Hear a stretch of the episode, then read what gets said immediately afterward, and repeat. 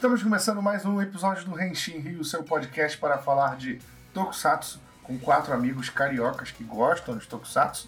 E hoje, nessa, nesse episódio, nesse episódio 10, a gente está gravando aqui, eu estou de volta, Felipe Vinha, como apresentador e aí parceiro dos outros colegas aqui que estão gravando também. Apresente-se, por favor. Aqui é o Will. Aqui é o Wilson Borges. Fala galera, Igor na área. E é isso aí, o Will, no episódio passado, ele foi o host, fez um excelente trabalho aí. Pra quem não ouviu ainda, ouça. Ouça o podcast sobre Ultraman. Eu estava doente, não pude participar, mas a informação tem que chegar até vocês, ouvintes. Aqui tem Nosso compromisso aqui, exatamente. Aqui tem compromisso. E nesse episódio a gente vai ser polêmico. Não, tô brincando, não vai ser polêmico, não. Eu quero levantar um questionamento aqui entre os amigos. É, talvez seja, no mínimo, estranho. Estranho por dois motivos. né? Pela pessoa que eu vou levantar o questionamento, pela minha proximidade com esse assunto. Eu quero perguntar a vocês aqui: Lucas Neto é Tokusatsu?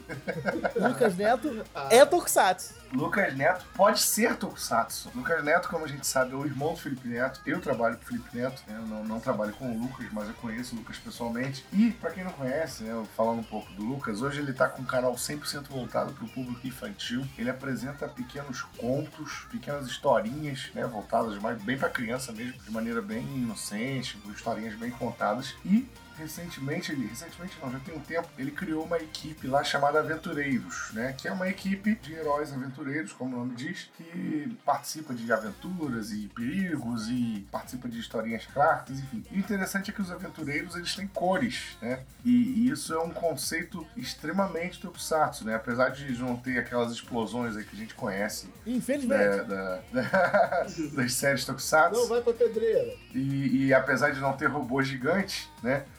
Ainda, né? Quem sabe depois no futuro, não sei. A gente tem aí o, o- o- as cores né, dos personagens. Por exemplo, o próprio Lucas, ele é o azul, que eu acho até interessante que ele não é o vermelho, né? A, a que é a, a atriz Mirim que faz com ele, é a vermelha. Aí tem a aventureira rosa, tem o verde e tem dois aventureiros amarelos, né? Que é, bem, é um conceito bem interessante também, dois heróis com a mesma cor, né? Que a gente já viu até em alguns centais ao longo dos anos, mas não é uma coisa muito comum assim. E assim, pegando esse mote aí do Lucas Neto, que eu tava outro dia observando, é, os vídeos eles têm uma narrativa contínua, sabe? O que acontece em um vídeo no passado, às vezes ele tem uma repercussão no futuro. Eu, eu até mostrei aí pro, pros amigos quando eu apresentei essa pauta, teve uma, um vídeo que o, o, o herói lá do Lucas Neto ele ganha uma armadura, né? Então ele ganha um power-up, sabe? Como acontece nos Super Sentais de verdade. É um Batorizer. Exatamente. E os personagens têm, eles ganham poderes, eles vão evoluindo, sabe? Tem toda uma história pra conhecer cada um dos aventureiros. Teve a história pra libertar a aventureira rosa, teve a história pra descobrir os aventureiros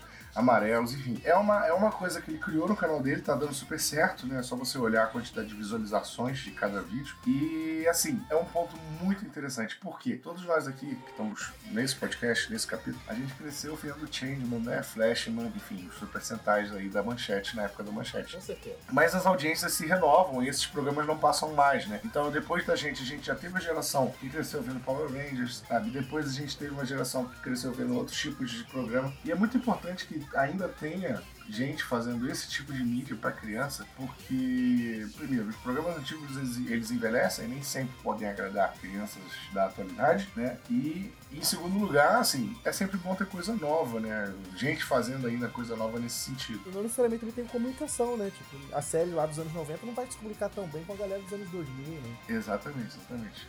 É, pensando nessa questão do Lucas Neto, a gente resolveu falar não só do Lucas, né, e elogiar a iniciativa dele que ele estava criando com a galera, esse tipo de Power Rangers aí do, do canal dele, Eu acho louvável. mas também né? lembrar, é, lembrar de outros, outras iniciativas que tiveram é, ao longo dos anos aí brasileiras, né? A gente teve muitos tokusatsu brasileiros Muitos. criados, né? muitos mesmo. O William, o. William, o grande William, ele preparou a pauta aqui. Eu até falei, cara, essa pauta tá imensa, a gente não vai poder falar de tudo. ele caçou tudo, tudo, tudo que tinha e realmente ficou muito, muito grande. Mas a gente vai tentar pincelar alguns dos, alguns dos principais aqui. Quem quer falar primeiro? Tem umas pérolas maravilhosas Não, e aí. uma coisa importante é quando esse episódio sair, a gente vai lançar lá no Twitter, no Facebook, o link pra vocês verem todos os episódios dessas séries que estão disponíveis nos YouTubes da vida Isso aí. e tudo mais, entendeu? A gente não vai deixar isso aqui guardado só pra gente, é pra vocês também terem esse contato com isso, né? O, o mundo precisa conhecer Tsebayo.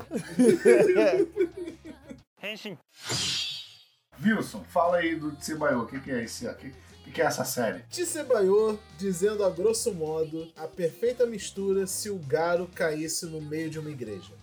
Né? Tsebayô é uma produção da Canção Nova. Isso mesmo, né?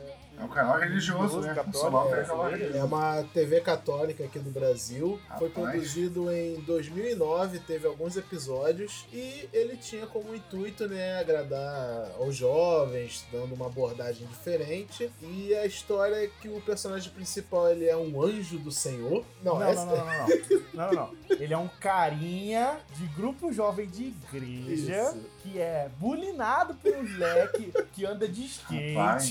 Aí o leque que anda de skate quase cai. Aí ele vai resgatar o moleque. Aí aparece o É, Arcanjo uma adoção Miguel. desde cabelo grande. É, que dá os poderes do Senhor pra ele, pra ele recrutar quatro jovens pra formar o Tsebayô, o É isso que eu ia falar agora. Eu tava É o olhando aqui, eu tava olhando aqui a imagem tá escrito Sebaiô, o exército do Senhor. Tem até uma riminha. Exa- É. É, é o Exato. E eles enfrentam o exército do os sete pecados capitais. Ah! Cara, Cara, sabe o que é o pior? Falando por alto assim, parece até algo bom. Parece relativamente interessante. É, mas aí tem uma, tem uma coisa muito séria. Uma coisa que eu preciso muito falar sério aqui, gente. Olha só. Eu, William, né? O Wilson também fez muito parte disso na minha vida. Eu fui coordenador de grupo jovem de igreja por tipo uns 5 anos. Sim, da minha nó- vida. nós dois tivemos essa participação intensa na igreja. Aí tem uma coisa importante dizer sobre o Sebaiô, que é muito condizente pra quem viveu em movimentos jovens de igreja. É, o nível de atuação é igual o que a gente fazia nas Ah, normal, né? Provavelmente não tinha nenhum ator profissional, eles pegaram Cara, mais bonitinhos pra fazer. É terrível, é terrível. Tipo assim, é zero roteiro. É tipo, ah, vamos inventar aí um moleque que dá um bulinado aí pro Exato. Senhor. E uma coisa importante dizer é que os, os pecados capitais, eles têm cara de Nazgûl de Sim. Senhor dos Anéis. Caraca, a fantasia dos pecados capitais é muito engraçada. É o próprio Senhor dos Anéis, cara. Mas uma coisa que eu quero falar também sobre o visual do Sebaiô, cara, é o quanto ele lembra Cybercops pra mim. Eu, acho, eu olho pra ele e falo, caralho, Cybercops. É o Cybercops católico. Sim, mas olha só, os efeitos são uma merda, assim, são muito ruins. Cara, nem. olha só, tem cinco episódios, eles só se transformam no quinto episódio e até agora não teve uma cena de luta. Eu não sei se tem outros episódios, no YouTube a gente só encontrou até o quinto. Basicamente, é uma série é, meio zoada no sentido, tipo, ninguém ali parece ser fã de Tokusatsu. Aí que tá, deve ter um que é. Aí esse cara chegou. É tipo a gente no grupo jovem, sabe? Que a gente queria meter coisa de otaku nas coisas. Sim, sim, sim, sim. né? Então É. tinha gente, que é a versão deles lá da canção nova, e chegou, pô, cara, por que a gente não faz assim? O pessoal, ah, bora, vamos tentar. Aí todo mundo ia na vibe, mas no final, né, ninguém entendia por que que tava fazendo isso. O importante era a mensagem bíblica, a mensagem religiosa, né? Porque querendo ou não, ele era mais educacional do que outra coisa, e o importante era essa mensagem aí ser passada. Todo episódio tinha uma lição religiosa, e, né, como ele fala, os inimigos são os pecados capitais, né? Então falava sobre resistir a tentações, a não se entregar às coisas, bababá, e esse tipo de coisa. Uma coisa importante que a gente tem que falar sobre o Tsebayô, que é um diferente de boa parte desses projetos, é que, tipo assim, boa parte dos projetos Tokusatsu que a gente encontrou, eles são feitos por galera que é fã. Dá pra sentir a referência de todo mundo que fez alguma coisa. Tipo assim, esse cara aqui parece gostar mais de, de Metal Hero, esse aqui tem uma inspiração muito forte em Super Sentai. Por mais amador e às vezes até cômico que saia, a maioria desses projetos envolvendo a galera brasileira que a gente encontrou aqui é de realmente fãs de Tokusatsu, né? E aí eu acho que a gente pode tocar nos outros assuntos já, já tem muito, muito pra falar aqui. Eu acho que a gente deve falar de um que, eu- que me deixou muito, muito feliz de assistir, cara. Que é um que a galera até da, deu uma pesquisada assim, a comunidade de Tokusatsu brasileira gosta, que é o Mega Powers. Mega Powers. Eu confesso Cara. que eu não conhecia Mega Powers. Mega Powers é uma série produzida em 2008 pela Intervalo Produções, que é um estúdio carioca que faz umas animações. Aparentemente, a animação mais famosa deles é um tal de Dogmon. Essa, essa série, Super Sentai, eles têm inspiração em Super Sentai, né? São três heróis com umas roupas que parecem muito alienígena, que é muito feias no uniforme deles. Mas eles têm um destaque. Assim, existem três episódios lançados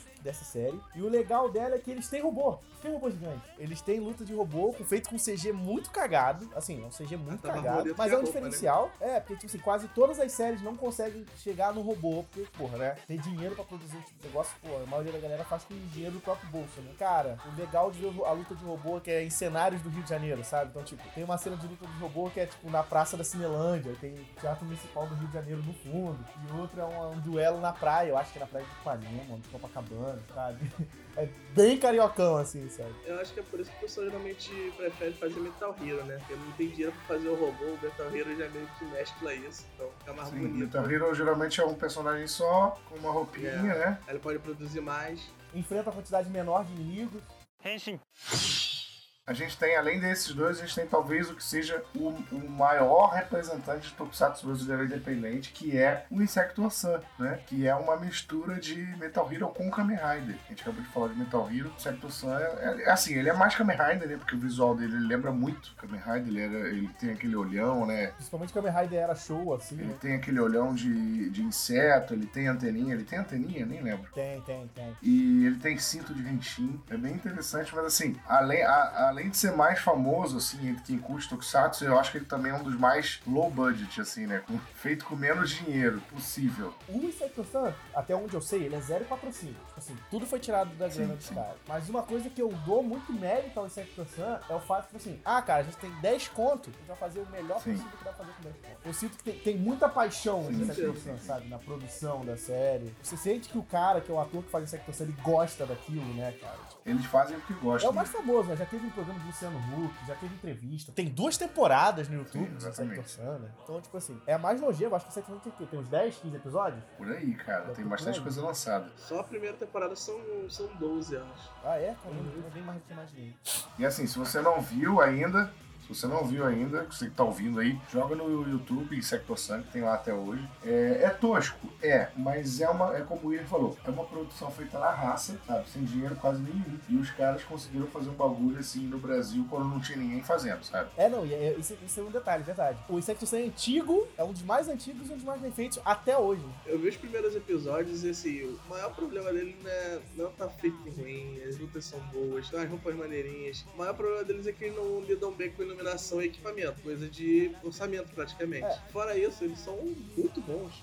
Uma série começando assim com a qualidade dessa. O Insecto dá uma pena que você vê a dedicação e a paixão que os caras estão fazendo aquilo e fica, caraca, por que, que não- ninguém dá uma grana na mão desses caras pra eles fazerem um bagulho foda, sabe? Ah, não, é, é, mas é, mas ô Wilson, agora não dá mais não, porque acabou a mamata. Aí eles não podem mais É, mamar na Lei Rouanet pra, pra tirar dinheiro. é, ma- mas o Ricardo Cruz pode, né? Mas aí a gente vai chegar aí. Nada Calma aí, a gente vai chegar aí.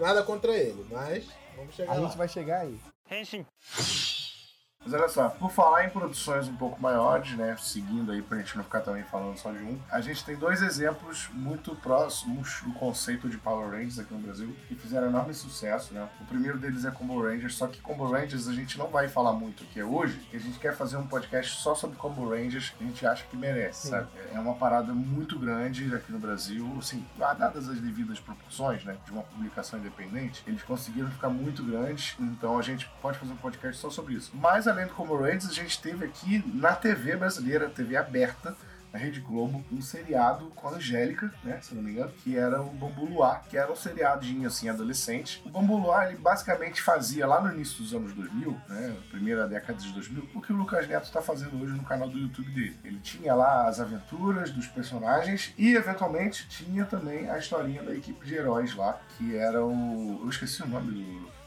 do- dos Power Rangers. Cavaleiros do Futuro. Cavaleiros do Futuro, exatamente. E eram personagens assim, com, com, com armaduras, com roupas coloridas. Tinha até umas cores bem estranhas. Tinha laranja, tinha Violeta. roxo, cores que a gente nem via né, nos centais na época, sabe? E eles faziam já isso naquele tempo. Também porque, né, a, a Globo ela foi a emissora dos Power Rangers por muito tempo e a Globo sabia o sucesso que Power Rangers fazia nos anos 90. É, Então da eles- fonte, né? É, então basicamente bebeu da fonte. Eu, eu via isso quando eu era criança, eu curtia, cara. Eu legitimamente É uma, é uma coisa que, Não, a gente é uma viu, coisa a que eu falo, viu assim, eu botei até na pauta aqui, cara, que apesar de tudo, é a produção mais bem produzida no Brasil a nível de É, efeitos. eles usaram o Projac né? pra, pra gravar esse cenário. Tinha efeitos 3D, é. tinham personagens criados só pra essa série, sabe? Eles tinham um mestre lá, que era tipo um Zordon da Tinha parada. vilões com, com Tinha cenas de cinza, luta. Vilões com tons de cinza.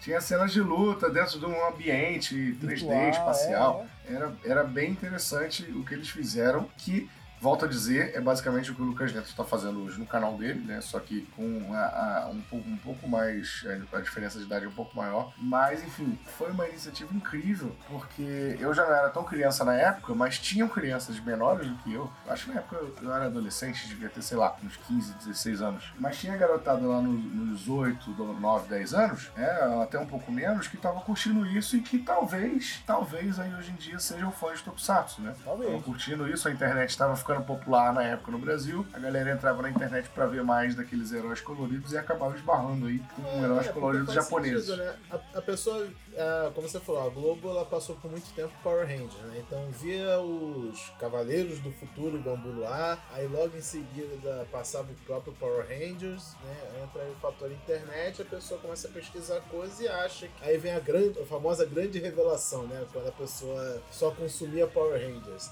Caraca, você sabia que Power Rangers na verdade é cópia de um monte de programa japonês?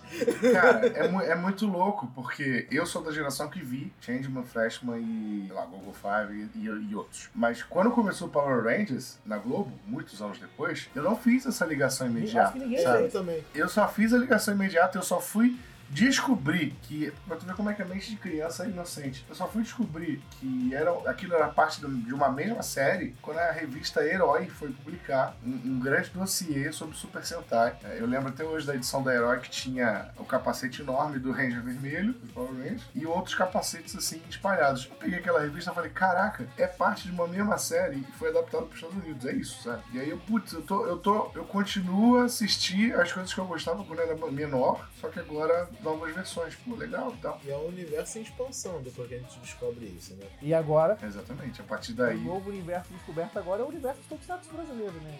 Henshin.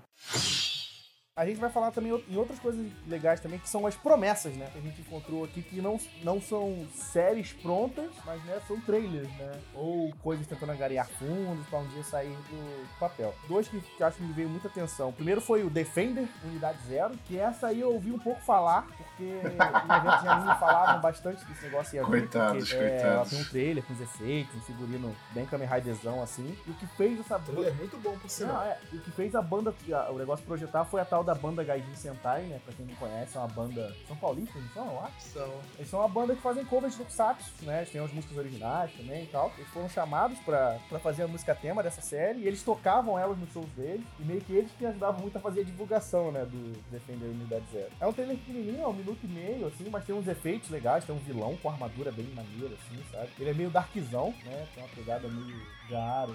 E é uma que só ficou no trailer, né? Nunca saiu nada. Quem sabe pro futuro. A outra também é o tal do Timer Man, também só ficou no trailer. Esse é um pouquinho mais recente, até saiu em Só 2017. que essa Timer Man, até onde eu sei, eu pesquisei assim, não quer dizer que ela tá no trailer porque não deu certo. Porque parece que os caras estão tentando, né, arrecadar fundos, patrocínio pra lançar como Sim, sim. uma série, um filme e tal. E esse Timer Man foi o que mais me chamou a atenção, cara. Ele me lembrou muito o visual do Ecogainer. A armadura é maneira, os efeitos usados no trailer é muito legal. Tem umas entrevistas que o Neme Pipoca, com os produtores da série, falando quanto eles gastaram pra fazer os efeitos, qual, qual foi o custo, se é difícil e tal, como é que é fazer isso no Brasil. Acho que é um- uma entrevista legal de se ver, porque a gente nunca tem essa, essa perspectiva da produção, né? A gente só tem geralmente a perspectiva de, ah, tá feio, tá zoado, tá meio bosta. Mas na real, às vezes os caras tentam e não conseguem, porque, cara, né, não tem empresa brasileira querendo financiar isso, né? Por exemplo, no único caso que a gente tem de TV, no nosso, no nosso, no nosso caso aqui, é o Bambu Luar e o Cebaiô, né? Mas o Cebaiô, assim, é uma outra, outra história, né? Henshin.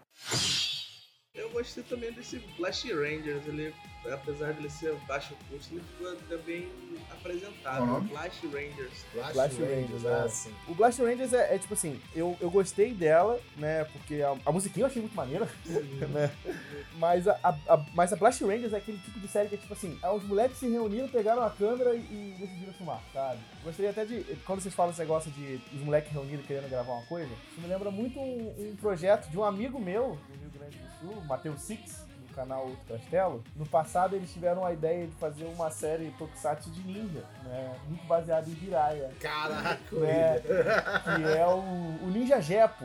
Se você procurar no YouTube, Ninja Jepo, J-E-H-P-O, né? É uma produção feita que ele, aqueles amigos se reuniram, aí, né? Ele era, o próprio Six era o personagem principal, ele era o Akira, o ninja, né? Que são traídos pelo mestre dele, tinha o- outra galera do grupo dele, assim. Cara, é muito engraçado, porque, tipo assim, é muito, tipo, cara, a gente tem uma câmera e umas roupas de ninja, uma katana que a gente comprou no evento de anime, mas dá pra ver que é muito negócio de fã, daquela galera que acompanhava o Jiraiya, o Jaspion e tudo mais. E esse Blast Rangers tem essa pegada que me relembra bastante, esse negócio de ser bem fã, né? E aí a gente também pode falar de outro também que ficou, assim, tem poucos episódios, acho que tem uns dois, três episódios, que é o Metal Blue, que ele é feito pela equipe do Insector Sun, né? Os mesmos caras, mas tipo assim, o Metal Blue é tipo assim, ah, cara, Insector Sun já deu, né? Vamos tentar fazer um negócio novo, mas sem dinheiro mesmo, assim. O Metal Blue é sem tempo irmão totalmente. A armadura dele é um capacete de, de, de motoqueiro, pintado. Esse eu achei zoadíssimo, assim. Eu falei, pô, É, esse, esse Metal Blue deixou bem a desejar mesmo. Até pro, pro low budget, É. né? Ele deixou a desejar de- até pra esse nível. E, e junto deles agora, falo de um grupo mais eu- isso aqui foi uma grande surpresa na minha pesquisa, é que eu não conhecia mesmo, é que existe um grupo de produção de séries Tokusatsu no Brasil, né? Que é, Caralho. no YouTube o canal do Hero Factory, é uma galera que faz vários Tokusatsu diferentes. E eles têm, tipo assim, uns cinco projetos. O que tem episódio mais do que um, né? Que é o Cyber Bio, que ele tem uma pegada assim meio Metal Hero, Two Cage. Lembra meio o VR Troopers. Os caras do Hero Factory são muito bons em fazer uniformes, eles devem ser cosmakers profissionais, alguma coisa assim. E é tudo uniforme bem original, assim. Mas, cara, a produção é muito zoada. Assim, muito tragicômico. Parece que os caras querem fazer um negócio sério, mas no final só sai engraçado. E aí, mas eles, tipo assim, eles têm essa Cyber Bio, tem o Robô XD, que é uma ideia, acho que mais infantil deles, porque é uma série muda, né? O Robô XD ele tem um XD na cara. Eu não sei como é que ficou. Eu vi o iniciozinho, eu acompanhei lá atrás. Ele- Os primeiros episódios eram bem focados no combate. Era bem interessante mesmo. Eles filmam lá em Volta Redonda, eles tinham espaço bom pra filmar sem ninguém perturbar. Achei bem legal. Mas é. Caralho, volta redonda, Volta bicho. Redonda. Mas assim, o legal deles é que eles têm outras séries de projetos, né? Eles têm uma lá que é tipo uma Metal Hero mulher, que é meio inspirada na Patrine, mas só tem um trailer. Tem um negócio meio Ultraman, mas é tipo é só um trailer. Então assim, o Hero Factor é legal porque os caras, cara, caras tentam mesmo, assim, eles têm muitos projetos, é grupo de fãs, você vê que não é um negócio com muito dinheiro, mas os caras têm um coração na parada que eu acho fantástico, assim, eu fiquei admirado mesmo com os trabalhos deles. E um agora a gente vai pros mais produção grande, assim, um que eu, que eu achei muito legal, cara. Esse eu curti mesmo, de fato. Esse, eu- esse eu falei, eu falei, caralho, se tivesse uma parada serializada maneira, eu acompanharia, que é o Kron Sentinela do Espaço. Cara, sério, eu achei muito bem feito, assim, o Kron. Porque, assim, Não, pior que tá mesmo. porque, tipo, se você pegar as outras séries que foram listadas aqui sem ser de televisão, é tudo muito pouca grana. Então, tipo assim, a câmera dos caras não é muito boa, o cara tem um problema sério pra capturar áudio. Às vezes é- não tem aquela trocada, tipo assim, os caras filmam tudo com uma câmera só, e não dá pra fazer aquele negócio de trocar câmera. Esse é o celular que o cara tá usando, né? Às vezes é isso, tipo, não tem como fazer recurso, cara. Querendo não, produzir um negócio é caro. Só que no Chrome, cara, os caras, tipo, vão filmar com a, com a câmera Full HD, a gente tem mais de uma câmera, os caras brincam com corte de cena, de ângulos diferentes, bota filtro na imagem pra, pra dar, uma- dar um aspecto meio sombrio. É feito nas ruas, é muito engraçado que tem uma hora que o cara tá perseguindo o outro, tem tipo um coroa do outro lado assim É, da rua, olhando esquisitão. isso. assim, Eles, eles. É realista, seriado realista. Tá tudo. É ação dinâmica. Não, talvez não, os caras não, cara não conseguem uma varada da prefeitura pra conseguir se- reservar o espaço da rua, né, cara? Eu ainda acho que aquela corrida que eles deram ali é porque eu tava vendo um carro, cara. Sim. Total. Ele olhou Ele pra um deu lado pro outro de pra atravessar. a rua. corrida ali, tipo, caraca, o carro ali está Pelo, filmando. pelo menos ele olhou pros dois lados, né, gente? O cara sabe atravessar a rua. Fica a lição pras crianças. É Mas o educativo. Chrome eu gostei muito por causa do, do, do visual dele. Eu achei a armadura dele muito bem feita, cara. Muito bem inspirada, assim. Tu olha, assim, tem uma pegada muito original, assim, porque ela é meio, meio monstruosa, meio robótica. E isso é uma coisa que a gente nem no Tokusatsu a gente vê direito. É como se fosse uma batida de trem entre os três Space Sheriff. Com o Shin, com o Kamen Rider Shin. Finalizando o Chrome, acho que é uma galera. Essa aqui é a série que eu realmente recomendo pra galera dar uma olhada. Porque ela, ela tem uns 3, 4 episódios, né? Pelo que eu procurei assim. Episódios razoavelmente longos, tipo 14, 15 minutos. Então, tipo assim, as outras geralmente tem em média 8 a 10 minutos no máximo. Algumas tem menores ainda, você vai o episódio de 5 minutos. Mas você pode ver que o Chrome se dedicou mais. Até a sequência de transformação dele é legal, cara. Sabe? Pior que é mesmo. Só que o Mega Powers tem, o- tem 10 minutos de, de batalha de robô. O que tá certo. Quem é Pacific Rim na, na fila do pão quando se tem Mega É Power? isso aí. E por último, cara, eu acho que esse aqui é o mais famoso, né? Acho que foi o que mais, além do Sector Sun, eu acho que foi um dos que mais causou impacto. Principalmente pra mim, quando foi anunciado, eu fiquei muito hypado. Eu não sei se você pensou a mesma coisa. Mas o herói que a gente vai falar aqui é o Cruiser, né? Cruiser é um herói, né, que existe apenas pro clipe do Ricardo Cruz. Ricardo Cruz, pra quem não sabe, né, é um cantor de, de música japonesa, ele faz parte do grupo Jump Project, né, que tem altos cantores de tokusatsu que, que também fazem parte do grupo, né? Tem o Nobu Kageyama, que canta as músicas de Máximo, Jetman, né? O Masaki Endo canta as músicas de Abarendia. Uma galera. E aí ele gravou uma música solo dele, com que ele escreveu a música e tal. E aí ele falou assim: vou gravar essa música com o super-herói, como se fosse a música tema do, do herói, né? E aí o herói dele, o Cruiser, ele é bem inspirado nos detetives espaciais. Ele tem uma cara muito de Charivan. Eu olho pra ele e falo, nossa, Charivan. E não é à toa que ele tem cara de Charivan, né? Por quê? Na gravação do clipe, o personagem, a pessoa que faz o personagem do Cruiser, né? É ninguém mais, ninguém menos do que Hiroshi Watari, a melhor pessoa do Tokusatsu, o Charivan, o Spilvan, o Boomerman do Jasper, né? Que é, tipo, é o meu ator de Tokusatsu favorito. Porra, eu sou fãzaço do, E ter visto ele no clipe do Ricardo é muito legal, porque é muito legal você ver um velho de 50 e poucos anos ainda socando, coreografando bem a luta, né? Porque a, a parada desse clipe do Ricardo Cruz é que o Ricardo Cruz produziu ele muito bem, né, cara? Tipo, os efeitos são legais, a coreografia é maneira, a armadura do Cruiser é legal. Porra, cara, é muito legal ver o Hiroshi Watari lutando. Tem tipo, mecha. Tem, tem, tem mecha. Cara, o mecha, isso aí, isso aí eu vou dar um destaque. O mecha do Cruiser é mais bonito que todos os mechas de Jujutsu Kaisen que existem. É, porque é meio que uma marca do, dos Space Chefs ter robô feio, né? então ele deu uma, deu uma compensada aí. É, O robô é bem legal, é um CGzão louco, assim, mas é um CGzão bonitinho, assim, né? Tem participações de youtubers famosos, né? O Cauê Moura faz um dos vilões do clipe. Sim. E é importante a gente falar sobre o Hiroshi Watari porque ele é um cara que ama o Brasil, né, cara? Ele já teve no Brasil aqui, até no Rio, São Sim, Paulo. tá né? aqui todo dia. Todo dia, toda hora. Um dia ele brota aqui no Renshin Rio também. Deus, Deus te ouça. É.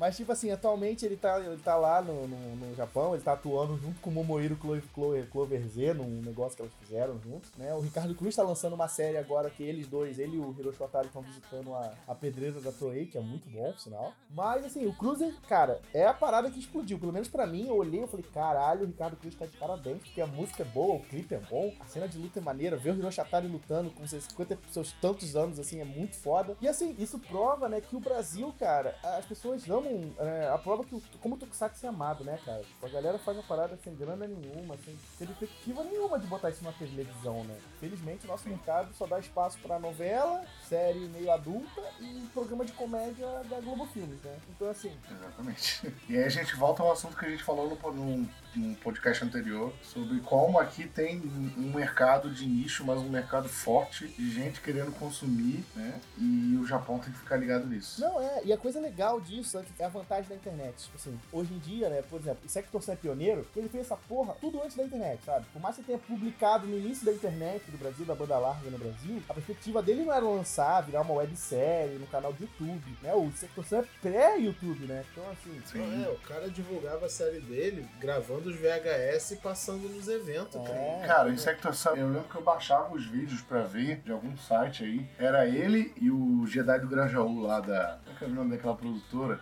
Famosa. Peppa Filmes. que faziam os vídeos toscos de efeito especial. Eles apareciam muito no Piores Clipes do Mundo, do Marcos Mion na MTV. E aí o Insecto uma vez apareceu também. Aí eu foi que eu conheci e comecei a procurar pra baixar. Não tinha YouTube, realmente. Não tinha YouTube em hipótese alguma, assim. Sim, e agora essas séries atuais elas são pensadas na internet, né, cara? Elas têm um formato de internet. E eu acho que esse pode ser o grande primeiro passo, né? A gente fala que na internet, apesar de ter muita decepção com conta opinião ruim de pessoas meio ma- mais tendo se proliferado na internet, ela também é um espaço da democracia em si, né? Você tá fazendo seu tokusatsuzinho na, na, na esquina da, no quintal da sua casa, você tem espaço pra divulgar, né? É, isso é legal, porque eu acho que, por exemplo, o Lucas Neto tá fazendo esse esquema dele no YouTube, porque, cara, se a televisão não tem espaço pra esse tipo de coisa, que a internet seja. E eu acho que isso é uma boa iniciativa, né? O Kamen Rider Amazon é exclusivo de internet, né? A gente tem coisas sendo investidas. Claro, o Brasil pode ser um pouco complicado. A gente já tem alguns atores brasileiros em, em Power Rangers e tal, mas assim, com essa abertura da Toei de querer gravar em outros lugares, né? A chance de vir pro Brasil é legal, que a gente pode, sei lá, botar uns dublês brasileiros pra trabalhar, pra ser figurante, pra fazer Switch Actor numa gravação aqui no Brasil, quem sabe, se o seu Toei quiser colar É, aqui. tipo, em 2019 tem muita facilidade, né? Como a gente falando da internet e tal, e tem os projetos de Kickstarter, Kata, Catarse. um milhão de coisas que, tipo, se bem feito, bem divulgado e com os apoios certos, pode crescer. Igual ele falou, tem atores brasileiros que já trabalharam com Power Ranger, Tokusatsu, tem o próprio Ricardo Cruz, que ele né, tem uma influência enorme do Brasil no Japão, tanto que ele conseguiu o contato aí de um ator de Tokusatsu para trabalhar no clipe dele, né? Exatamente. Então, tipo, a faca e o queijo tá aí. Basta alguém vir e Não, cortar. a gente não pode esquecer, assim, isso é só um projeto, é só um futuro, não tem nada confirmado. Mas, gente, prometeram um filme do Jasper produzido no Brasil, né? A gente não pode esquecer. É verdade. Cara, Verdade. esse filme do Jasper- Exclusivamente pro Brasil. Esse filme do Jasper, eu não sei, sabe? Não, Na eu não acho eles que- não- garantiram, Na época eles garantiram que, que ia começar a ser gravado ano passado, né? Que o elenco seria anunciado no Festival do Japão lá em São Paulo. E não rolou, né? Aí entramos em 2019, ninguém mais falou mais do filme. Tava rolando um lobby enorme pro Yuji Tamashiro fazer o Jasper. Eu lembro. Eu lembro desse papo. Não sei. O Yuji, cara, o Yuji, o Yuji ele tava indo na Sato Company direto. Não, direto cara, o cara, o cara.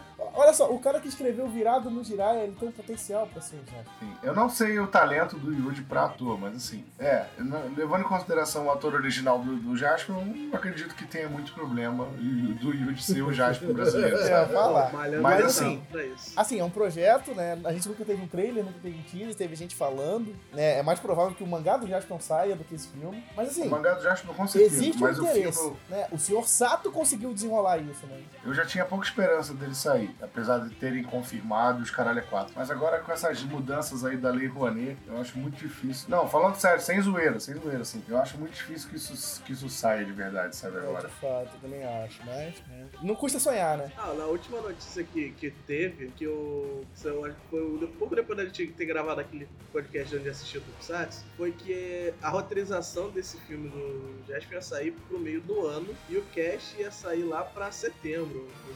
Talvez pro final do ano. Pra aí começar a gravação no outro ano. Já atrasaram mais ainda. Mas depois disso não teve mais nada. Já estamos quase no meio do ano e não teve nada sobre roteiro, né? É fase atual que estão. Então, o que eu imaginei que aconteceria foi que, tipo, teve essa notícia do filme do Jaspion e logo depois teve a notícia do mangá canônico de Jaspion no Brasil. Então eu imaginei que o que aconteceria seria que eles iam lançar primeiro o mangá, ver como é que ia ser a recepção dele e aí dar continuidade ao projeto do filme, baseado É, só nisso, que o mangá deu entendeu? uma atrasada também, então, então assim. É, o mangá deu uma atrasada, mas ele vai sair. Até onde eu sei, ele vai É, sair. não, ele vai sair. Não, sim, ele vai sair. Mas ele deu uma atrasada. Mas a coisa legal é, tipo assim, assim, por mais que esse projeto desse filme não saia, o seu Sato conversou e disse ok pra um filme do Jairo. Tipo assim, o senhor Toei, né? Desculpa. Conversou com o seu Sato e falou, pode fazer. Então eu acho que isso é mais louco, sabe? Cara, o senhor Toei, o senhor Toei, o negócio é o seguinte, o senhor Toei, o negócio é o seguinte, ele sabe que Jasper não rendeu dinheiro no Japão. Jasper é, é, é Jasper é aqui. o cocô do cavalo do bandido no Japão. Ele olha pro Brasil e ele vê um monte de fã adorando Jasper até hoje. Ele fala, ah, faz qualquer porra, faz, manda ver aí. Bota essa porra no Vocês cinema. querem? Toma, leva! É. Leva, é de vocês. Produz essa toma. parada aí, que se dane. Não vão gastar nada mesmo, entendeu?